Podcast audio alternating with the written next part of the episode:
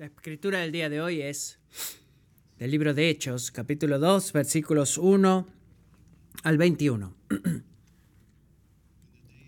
Cuando llegó el día de Pentecostés, estaban todos juntos en un mismo lugar, y de repente vino del cielo un ruido como el de una ráfaga de viento impetuoso que llenó toda la casa donde estaban sentados. Se les aparecieron lenguas como de fuego que repartiéndose se posaron sobre cada uno de ellos. Todos fueron llenos del Espíritu Santo y comenzaron a hablar en otras lenguas según el Espíritu les daba habilidad para expresarse. Había judíos que moraban en Jerusalén, hombres piadosos procedentes de todas las naciones bajo el cielo. Al ocurrir este estruendo, la multitud se juntó y estaban desconcertados porque cada uno los oía hablar en su propia lengua. Estaban asombrados y se maravillaban diciendo, miren, ¿no son galileos todos estos que están hablando? ¿Cómo es que cada uno de nosotros los oímos hablar en nuestra lengua en la que hemos nacido? Partos, medos y elamitas, habitantes de Mesopotamia, Judea y Capadocia, del Pontio y de Asia, de Frigia y de Panfilia, de Egipto y de las regiones de Libia alrededor de Sirene viajeros de Roma, tanto judíos como prosélitos, cretenses y árabes, los oímos hablar en nuestros propios idiomas de las maravillas de Dios. Todos estaban asombrados y perplejos, diciéndose unos a otros, ¿qué quiere decir esto? Pero otros se burlaban y decían, están borrachos.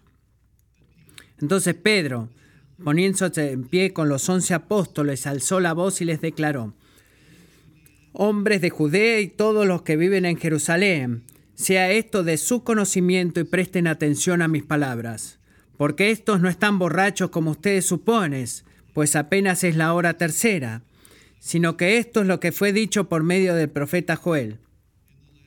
Y sucederá en los últimos días, dice Dios, que derramaré de mi espíritu sobre toda carne, y sus hijos y sus hijas profetizarán, sus jóvenes verán visiones, y sus ancianos soñarán sueños. Y aún sobre mis siervos y sobre mis siervas derramaré de mi espíritu en esos días, y profetizarán.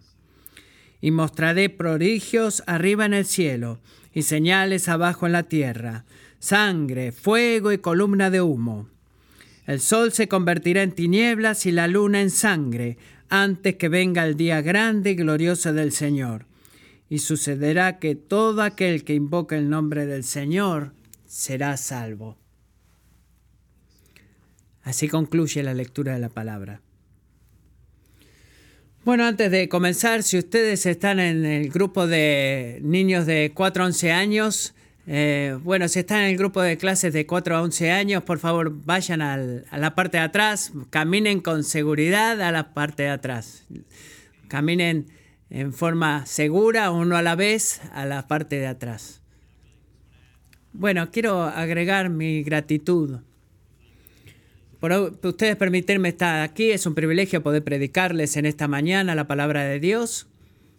Eh, a tiempos como este, eh, tenemos una gran historia juntos, Matthew y yo, y por muchas razones. Eh, amo esta iglesia y oro por ustedes regularmente, así que verdaderamente es un privilegio distintivo para mí poder estar aquí. Gracias por su amistad en el Evangelio con nosotros en Fredericksburg y, el impacto profundo que ustedes continúan teniendo en la iglesia Mercy Community Church. Eh, así que es un privilegio para mí estar aquí y antes de comenzar, oremos de vuelta y estudiemos la palabra de Dios juntos. Bueno, Señor, oro que eh, mientras estamos acá reunidos, eh, eh, reunidos alrededor de tu palabra como tu pueblo, que tú, Señor, derrames tu Espíritu Santo sobre nosotros.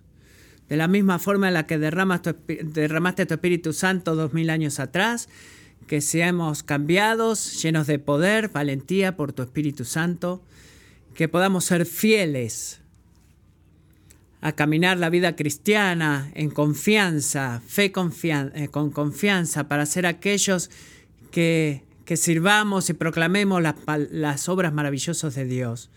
Así que oramos que tú derrames tu Espíritu Santo sobre nosotros. Reconocemos, Señor, nuestra dependencia y necesidad de ti. Ahora, nuestra enseñanza no es solamente para poder eh, o dones espectaculares, sino que necesitamos tu poder para poder entender tu palabra y ser iluminados en nuestras mentes. Así que, Señor, te invitamos y pedimos que, que tú hagas una obra penetrante en nuestros corazones. Ayúdanos a cambiar por tu palabra. Y Señor, danos claridad de nuestros pensamientos e iluminación, en, enseña nuestras mentes mientras estudiamos esta mañana. Oro en el nombre de Jesús, amén. Bueno, cuando estaba creciendo, cuando era un niño, era un chico que gustaba el papel. Ellos no saben lo que era un chico de papel. En caso que no sepan lo que es un chico de papel, se le llama... Eh, había una cosa que se llamaba periódico y se agarraba un papel y se le imprimían noticias y los chicos iban eh, tirando... Eh, eh, eh, periódicos, no sé si todos lo tenían, pero mi barrio lo tenía, los chicos de periódico iban y tiraban el periódico en la puerta de entrada de las personas y ustedes los leían. Y eh, me unía a las masas, no leo el periódico todos los días, recibo mis noticias online, pero me gusta verdaderamente el periódico, me gusta el, aroma del papel, la tinta que se te pegan los dedos del papel, pero me gusta todo eso, pero una de las cosas que más aprecio de este tipo de noticias que se leía en la casa eran la simplicidad de cómo las noticias eran recibidas. Y el periódico era, había un gran título cada día, ¿verdad? Eh, creo que en nuestros días, si ustedes escuchaban las noticias en el minuto 3 de, de, la historia más grande del día, si tú vas a internet, no tienes que clicar en la noticia más importancia, ni en la noticia más grande del día, sino en la noticia que tú quieres escuchar o leer o que, que puedes decirte a ti mismo lo que es importante para ti y de seguir ahí. Pero el periódico tenía un título para el día. Es como que todo el mundo decía, bueno, esta es la gran historia, esto es lo que más importa acerca de la noticia que, que sale el día de hoy en el periódico. Si quiere, era finanzas, eh, deportes, bueno, había una gran historia siempre en el día, a pesar que vos quisieras leer otras cosas. Estamos en la iglesia en una serie sobre el Espíritu Santo y la vida en el Espíritu en nuestra iglesia. Y cuando hablamos de cómo cómo vamos a hacer esa serie. Eh, bueno, es interesante todos los temas que la gente se preguntaba si íbamos a cubrir. Diferentes temas eh, que gente quería que cubramos y otra gente que no quería que cubriéramos. Y algo que me impactó es que es tan fácil cuando decimos de vivir vidas en el Espíritu Santo, de que es fácil llegar a todas estas preguntas y todo ese tipo de detalles y todas estas cosas para y nos perdemos el punto principal y no creo lo que tú pienses cuando pienses en caminar con el Espíritu Santo o la dimensión de un tema como este tiene preguntas específicas, pero todas esas preguntas específicas creo que es fácil perder el título principal y si nos perdemos el título principal nos perdemos el punto principal. Eh, adivino Cresto, creo que este es un nuevo título para nosotros, pero creo frescamente reconsiderar mientras apreciamos qué tan grande es la historia, porque esto afecta a cada aspecto de nuestra vida cristiana. Así que nos recordamos del título y al recordarnos del título vivimos en la era del Espíritu. Vivimos en la era del Espíritu, vivimos en la era del Espíritu. Para el cristiano toda la vida está vivida en el Espíritu. Esta mañana eh, eh, vamos a comprender lo que cómo se ve la vida del espíritu y hacemos una serie, no vamos a comenzar a raspar la superficie para poder comprender todo, pero si hablemos nuestras Biblias al momento en cuando esta era comenzó, quiero que miremos algunas de las marcas de la era del espíritu, quiero que miremos algunas de las marcas en las que vivimos. El vivir en esta era eh, afecta cómo pensamos y cómo vivimos. Así que cuatro marcas que vamos a estar viendo en esta mañana. Las primeras dos se encuentran en los versículos 1 al 4, así que voy a leer esos versículos para que estén frescos de vuelta en nuestra mente. Versículo 1 dice, cuando llegó el día de Pentecostés estaban todos juntos en un mismo lugar. Y de repente vino del cielo un ruido como el de una ráfaga de viento impetuoso que llenó toda la casa donde estaban sentados. Se les aparecieron lenguas como de fuego que repartiéndose se esposaron sobre cada uno de ellos. Todos fueron llenos del Espíritu Santo y comenzaron a hablar en otras lenguas según el Espíritu les daba habilidad para expresarse. Así que cuatro marcas. Marca número uno, la era del Espíritu, es la era del poder, del poder purificador, es la era del poder purificador. Así que en el versículo 2 está el sonido del viento como un ruido que entró como una ráfaga de viento y el simbolismo de esto es muy rico, no es solamente de que estaba era un día ventoso y que la ventana estaba abierta y este sonido del viento que entró, no. Es es, simboliza y es intencional y es ha hecho eh, con propósito, no que solamente el viento, sino que en una nueva era ha sido soplada sobre ello y había que dejar lo viejo y agarrar lo nuevo. Esta nueva era había entrado como una ráfaga ruidosa. En el versículo 2 hace claro que esto no fue un evento natural, sino que fue el sonido del cielo mismo. El trono del cielo estaba entrando en este lugar. Inmediatamente después del sonido del viento ruidoso entró un fuego y descansó, reposó en ese cuarto. Así que el fuego en el Antiguo Testamento representa la presencia de Dios. Así que ustedes quizás piensen, bueno, que este es el pilar de fuego o la zarza ardiente. A veces cuando venimos al cielo, bajando del cielo para destruir ídolos y falsos dioses. Y a menudo cuando vemos cielo bajando del cielo para un lugar en particular, eso era usualmente un momento de, oh, oh, ¿qué está pasando? ver el fuego caer del cielo, en la mayoría de las partes no nos iba a ayudar, temíamos correr. Y era un momento así. Así que era ese momento de, oh, oh, o algo como vemos en Segunda de Crónicas, capítulo 7, que dice, ni bien cuando Salomón terminó de orar, descendió fuego desde el cielo y consumió el holocausto y los sacrificios. Y la gloria del Señor llenó la casa. Los sacerdotes no podían entrar en la casa del Señor porque la gloria del Señor llenaba la casa del Señor. Y todos los israelitas viendo descender el fuego y la gloria del Señor sobre la casa, se postraron rostro en tierra sobre el pavimento y adoraron y alabaron al Señor diciendo, ciertamente Él es bueno, ciertamente su misericordia es para siempre. Así que típicamente en el Antiguo Testamento cuando bajaba el cielo, ya sea que destruía lo que tocaba o elevabas adoración porque de alguna manera no te destruyó, viste que destruyó algo, pero tú por alguna razón sigues ahí. Pero incluso si seguías ahí en este pasaje del templo, sigues permaneciéndote alejado. Quizás eh, permaneciste, pero estás alejado de la presencia de Dios porque Dios es santo y tú no estás, eres bienvenido para estar dentro de donde estaba Dios. Así que el fuego representa su presencia, representa su poder, representa su poder consumidor y la presencia de Dios cuando Él está ahí es, poderosa. Así que normalmente en el Antiguo Testamento el, modelo era de la, la, presencia santa y consumidora de Dios venía a la tierra y destruía lo que tocaba. Y tú permanecías alejado de lo que Él tocaba. Pero ahora, en este cuarto, no son destruidos. ¿Y por qué no fueron destruidos? ¿Por qué no fueron quemados? ¿Por qué no tuvieron que huir del cuarto? Bueno, eso es por lo que sucedió acá en Jerusalén, casi dos meses antes del poder destructor del Dios Todopoderoso había sido derramado en la persona de Jesucristo.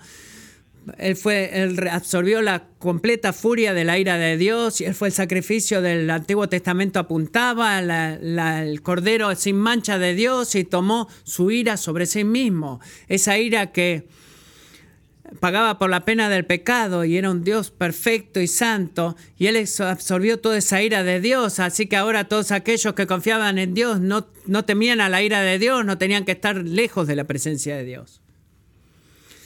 La presencia de Dios, el poder y el amor, quiero ser claro, no debes asumirla de que si tú nunca te arrepientes de tu pecado, si tú nunca pones tu fe en la persona y la obra de Dios y en la presencia de Dios, no es buena noticia para ti, debe ser una noticia aterradora para ti, porque la santidad de Dios requiere que tu, tu pecado sea redimido. Así que a menos que dejes de huir de Él y confiar en el sacrificio que Él ha provisto. Solo quiero que sepas que la pena sigue eh, sobre ti, la pena sigue sobre ti esperando ser ejecutada, a menos que hayas confiado en el sacrificio de Él y a favor de los que han puesto su fe en su perfecto sacrificio. Cuando la presencia de Dios viene, Él sigue consumiendo todo lo que toca, pero es un poder consumidor y transformador.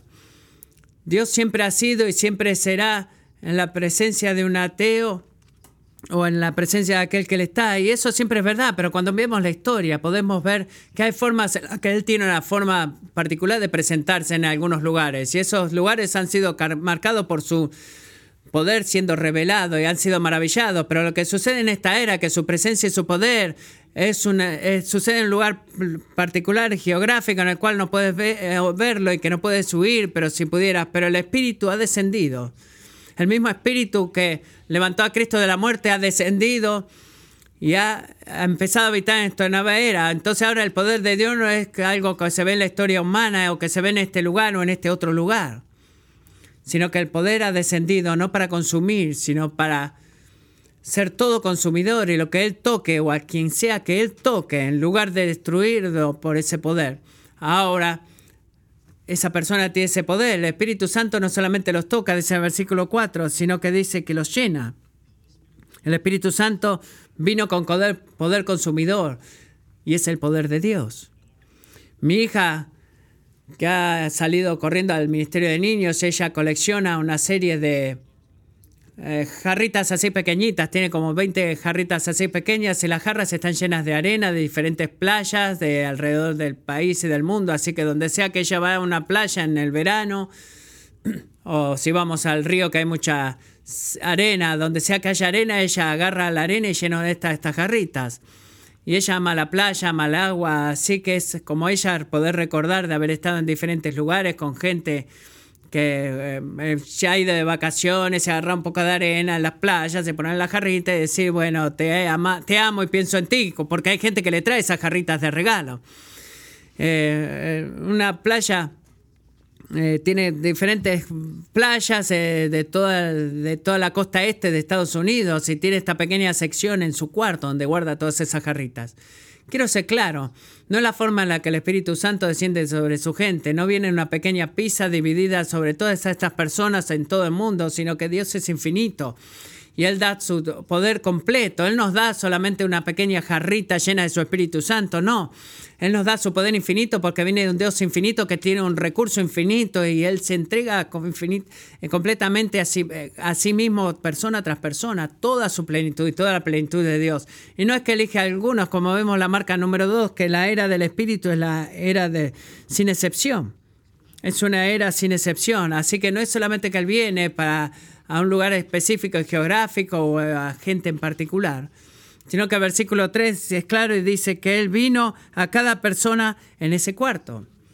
Asumo que Él no solamente vino a ese lugar muy rápidamente, sino que se desparramó en cada creyente en ese cuarto. Cuando pensamos en ser llenos del Espíritu Santo, no pensamos en ir a alguno del edificio, eh, ponernos cerca del edificio, eh, bueno, quizás un poco el Espíritu caiga sobre nosotros o algo así. Eh, no, eso fue soplado en ese día y todo aquel que había confiado en Cristo ha sido lleno del Espíritu Santo. Así que no más vemos esa manifestación de la presencia de Dios en una persona o en un lugar, sino que ha sido desparramada en todos los creyentes, sobre toda la tierra, a través de la historia, después de ese día. Así que Lucas, el autor de Hechos, intencionalmente nos muestra que no dice, bueno, llenó el cuarto en general, que, que el Espíritu Santo estuvo en ese lugar y ellos estaban ahí, no, dice que vino sobre cada uno de los creyentes. Así que fue un punto indiscriminado, sin pensar, no, él eligió a cada persona en la cual vino a vivir una, una y otra a la vez, cada una de esas personas. Y de vuelta, esto es como un evento de un no fue un evento de una sola vez, esta es la nueva era y esta así es como la vida funciona en la era del espíritu. Lo que quiere decir que si estás en Cristo, si has arrepentido de tu pecado y has puesto tu fe en la persona y obra de Jesucristo, tú has sido lleno con el Espíritu Santo y tú estás siendo habitado por él. Tú no eres una excepción. Si tú estás en Cristo, tú estás lleno del Espíritu Santo. Tú eres rico, seas rico o pobre, seas poderoso o sin ningún poder, sea que seas educado o no, sea que seas de influencia o no, seas hombre o mujer, seas blanco o negro, seas niño o adulto. El día que mi hija se fue salva, ella no recibió la, la, versión de ocho años del Espíritu Santo, no, ella recibió el Espíritu Santo completo. Y ninguna de estas cosas hace ninguna diferencia al grado al cual le queremos a Él el de que él igual nos llena, perdón. Él llena a su pueblo, a cada uno sin excepción. Tú, tú debes creer de que si tú estás en Cristo, esto te incluye a ti. Debes creer eso. Así que a través de las marcas que del resto del pasaje, versículos 5 al 21. La tercera marca que vemos es que la era del Espíritu es una era de cambio, una época de cambio. Cristo vino al mundo, Nada fue lo mismo después de eso, la historia misma es definida por antes y después de Cristo. Y el Espíritu Santo descendió y desde ese momento nadie fue igual. Todos somos definidos por la venida del Espíritu Santo y ser llenos del Espíritu Santo. La era del Espíritu es una era de cambios. Así que noten acá lo que sucedió luego que el Espíritu Santo descendió. En el principio hablando de lenguas y en otras lenguas. eh, en otros idiomas, perdón, voy a hablar del significado de esto en otros momentos. Están hablando en diferentes idiomas y están experimentando milagros ahí en la era del Espíritu, donde los milagros suceden, la era que se ha dado dones nuevos y se les han dado regalos nuevos y les dio a todos ellos un tipo de regalo que todos han comenzado a hablar.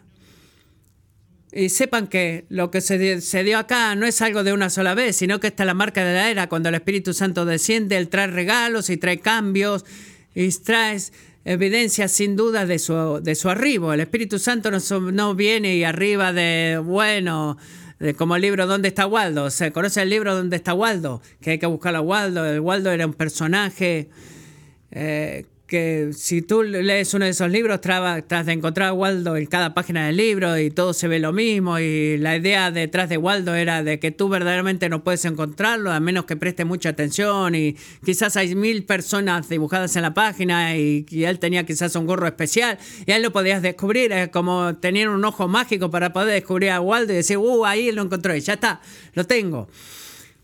Pero Waldo cuando tú la formas, miras los libros de Waldo, es, indescifrable al principio. Tienes que estudiar y ver muy duramente y con mucha precisión para descubrir a Waldo en esa página. Pero esta no es la forma en la que el Espíritu Santo viene a nuestro mundo, no es la forma en la que el Espíritu Santo viene a la vida de un cristiano. El Espíritu Santo viene y cambia la forma en la que toca a la persona. El Espíritu Santo viene y dice, bueno, si lo buscan muy duro, hoy sí lo voy a encontrar. No, no, no. Así no es. Él nos da dones y nos da poder y nos cambia. Nadie es el mismo. Nadie es el mismo después de ser llenos del Espíritu Santo. La vida cristiana no es principalmente vivir como una lista de qué hacer y qué no hacer y como el Espíritu te ayuda un poquito si necesitas un poco de ayuda y ayudarte a vivir la vida cristiana. No, es el poder del Espíritu Santo para tu vida, para el ministerio, para el servicio y para testificar. Él no solamente salva y te deja solo, Él te salva y te comienza a transformar. Y el Espíritu Santo no solamente te visita, sino que Él está hasta que la transformación es completa. Alguien dice, es personificado por lo que vemos en el versículo 14. Versículo 14, Pedro poniéndose en pie habla a la multitud. No voy a ir a su sermón completo en esta mañana, pero él está exhortando a la multitud en pasión y valentía y con tan claridad acerca de, Cristo resucitado. Y una de las cosas que es increíble para mí acerca de Pedro exhortando a la multitud, este es el mismo Pedro que dos meses atrás estaba negando a Cristo en temor. Es el mismo Pedro que estaba en incredulidad de la resurrección de Cristo. Es el mismo Pedro que en el versículo 1 lo encontramos a él en el cuarto alto, escondido y confundido porque Cristo físicamente lo había abandonado y él estaba preguntándose qué debía hacer ahora. Pedro está en este cuarto, no siendo el hombre más valiente del mundo, sino que él estaba en este lugar, escondiéndose con sus amigos, temeroso de, de, salir a la calle en el, en el capítulo 1 de Hechos. Pero ahora lo que vemos acá en este capítulo de Pedro, hombre de Judea, 50, 50 días después, les dicen, vengan y escúchenme. Pedro pasó del temor y de la, de la vergüenza a la valentía y al decir, bueno, pasen a mí, que yo les voy a contar lo que pasó. Y la pregunta es, ¿qué pasó con Pedro? Bueno, la respuesta es muy simple. El Espíritu Santo pasó para Pedro. Creo que cada uno de nosotros esto nos debería dar mucha esperanza. Hay tiempos en nuestras vidas donde simplemente nos sentimos eh, eh, que no sabemos qué hacer, que tenemos un temor, eh, no hemos cambiado mucho en los últimos seis días o seis meses y tú empiezas a agregar tiempo y se siente como que no he progresado. no he progresado como Pedro ha progresado en un tiempo tan corto, por ejemplo. Escucha, el Espíritu Santo no te va a dejar con sus obras. Él nunca dejó a nadie y no te va a dejar a ti. Él se deleita en llenar a su pueblo. Y va a haber tiempos en los que nos, sintamos débiles, tiempos en los cuales no sintamos que tenemos el poder de hacer lo que hemos sido llamados a hacer, tiempos en los que sentimos que no hemos cambiado en mucho tiempo. Pero fortalecete y ten esperanza, porque si tú percibes el Espíritu otra vez, y Él, esto es lo que Él hace, él ama llenar a su gente, Él ama dar una fe fresca, un poder fresco y busca al Espíritu Santo con fe, porque Él es aquel que da poder y que cambia y transforma. Las cuatro marcas, la cuarta marca que vemos en la obra del Espíritu es la era del Espíritu, es una era de misión. El Pentecostal, Pentecostés viene de la palabra griega y le digo que la palabra es Pentecostés y espero que sea de ayuda para ustedes, los que no saben lo que es. No, Pentecostés, hablando en serio, es la palabra para decir 50. Pentecostés se refiere a 50 días después de la Pascua. Cada día de Pentecostés tenía la celebración de los primeros frutos y esto cuando esto sucedió, tener la celebración de los primeros frutos era un festival, una fiesta, una fiesta de, um, simbólica de lo que significaba estar en la cosecha y bueno, ahora la, era de cosechar ha venido y anticipando la cosecha que estaba por venir.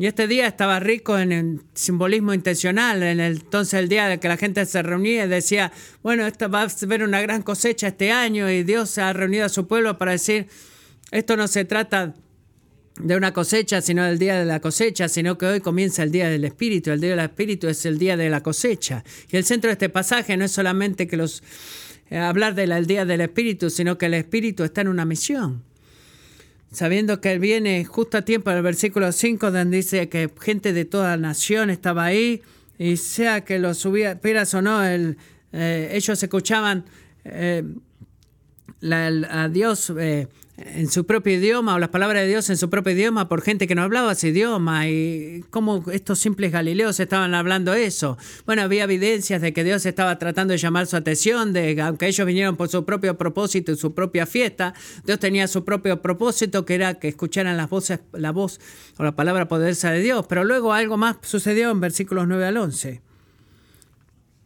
Gracias va por haber leído esto porque yo me hubiera equivocado en la mayoría de los nombres, pero todos estos nombres son nombres de personas que dicen, bueno, toda esta gente, como gente de todo el mundo, ¿verdad? Este, había gente de todo el mundo ahí, de cada nación estaba ahí. Entonces él, lista, o da la lista, no solamente que dice que habla gente, que, sino que él da la lista de grupos de personas que estaban ahí, algo universal.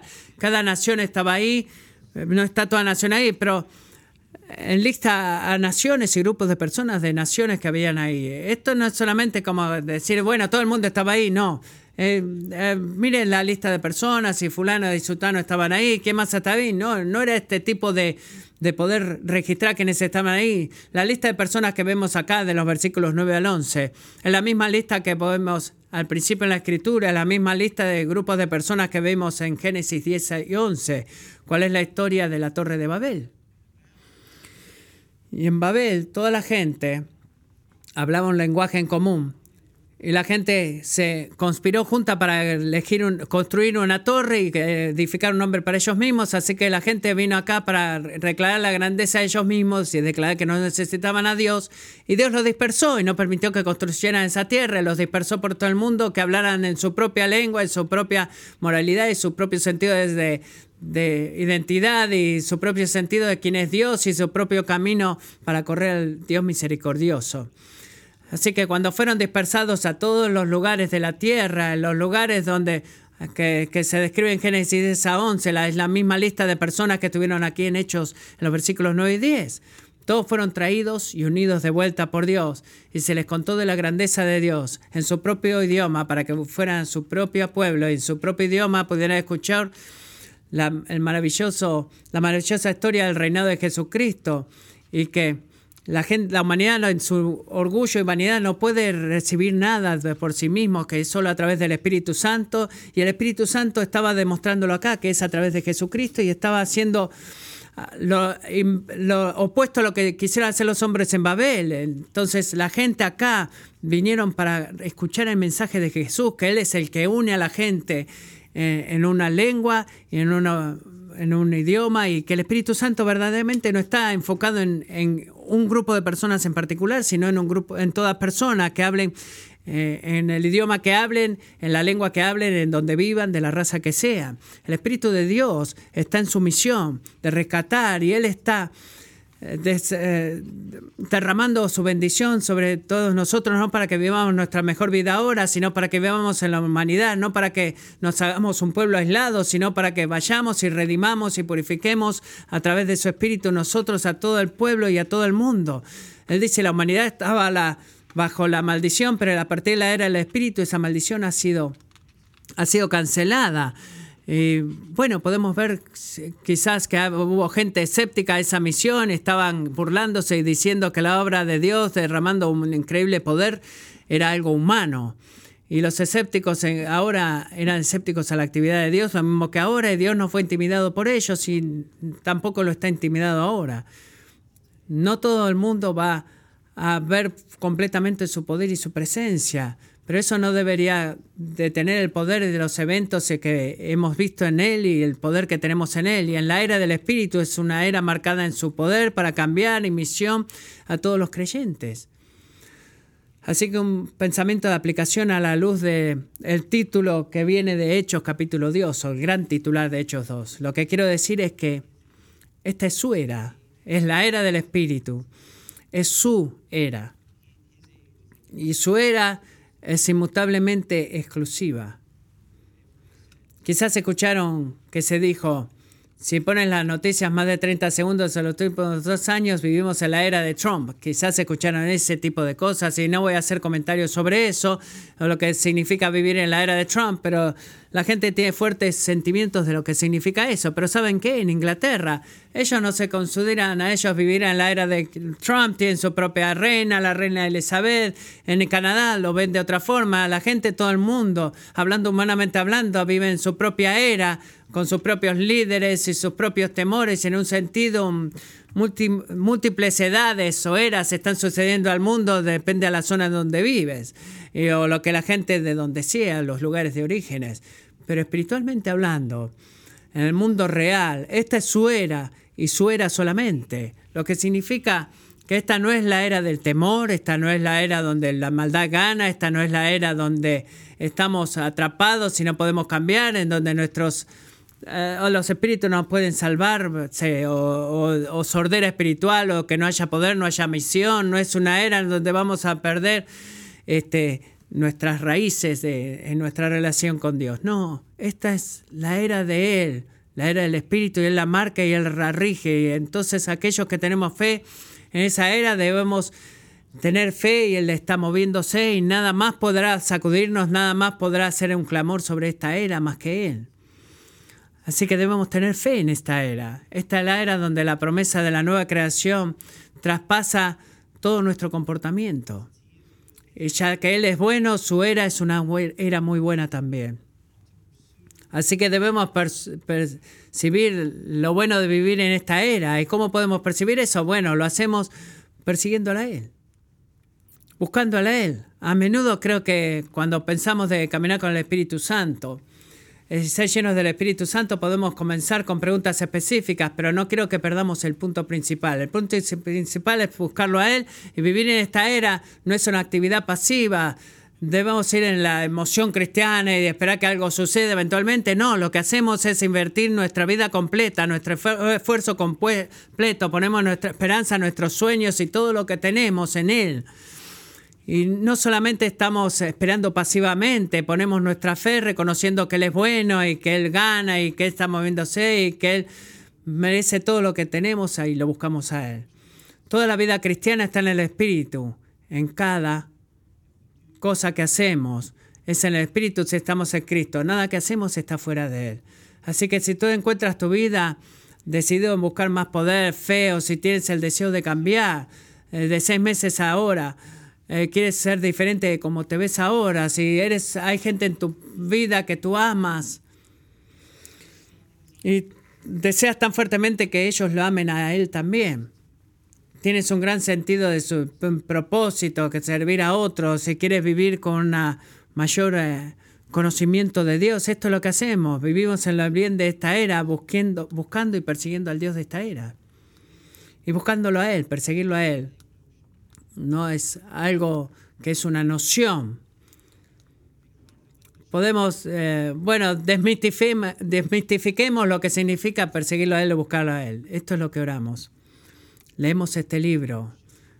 Tenemos comunión con aquellos en este cuarto, que están en este cuarto. Somos testigos a otros. Ejercitamos la fe cuando tenemos, estamos entre que elegir el, la fe o el temor y elegimos la fe porque Dios es dueño de esta era y venimos cantando lo que nos recuerda que es cierto acerca de Dios, declarando a nosotros mismos y a otras personas que Dios está en su trono y Él rige, así que voy a cantar como que lo creo, porque lo creo, porque es verdad.